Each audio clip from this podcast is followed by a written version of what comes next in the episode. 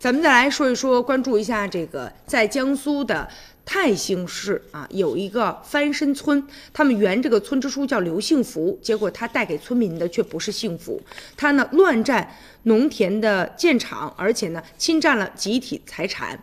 殴打恐吓村民啊，这确实引起了大家的关注。现在有关部门介入调查了，已经有十一名的公职人员被立案审查，而且呢，这刘幸福本人也已经于日前接受了纪律的审查了。现在呢，大家也在呼吁啊，确实应该关注此类现象。而且这个人十多年来啊，他呢让不少的村民觉得特别的不幸福。多名村民还有知情人士常年进行举报他的违法的事实，但是遭到了打压了。而且据说呢，这个违法占地建厂，法院的判决结果呢还拒不整改，并且这个人呢也将村集体资金成为了个人的提款机了。刘幸福实际承租的土地每年呢需要以每平方米呢五元的价格向村集体来支付租金，然而村民反映了说，相应的土地租金呢一直未缴纳，并且呢，如果说呃扣除六点五五亩的国有土地，那按照七十七亩来计算，十年需要支付的租金就达到二百五十多万元，并且他利用职务之便，把村里的集体资金变成了个人的提款机，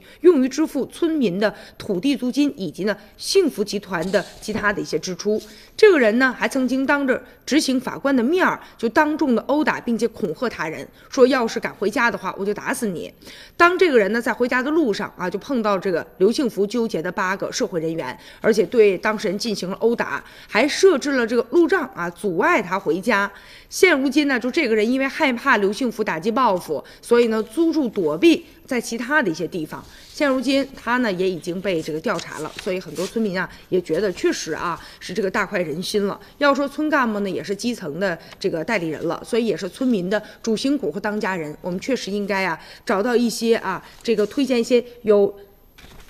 有啊这个有能力的一些干部。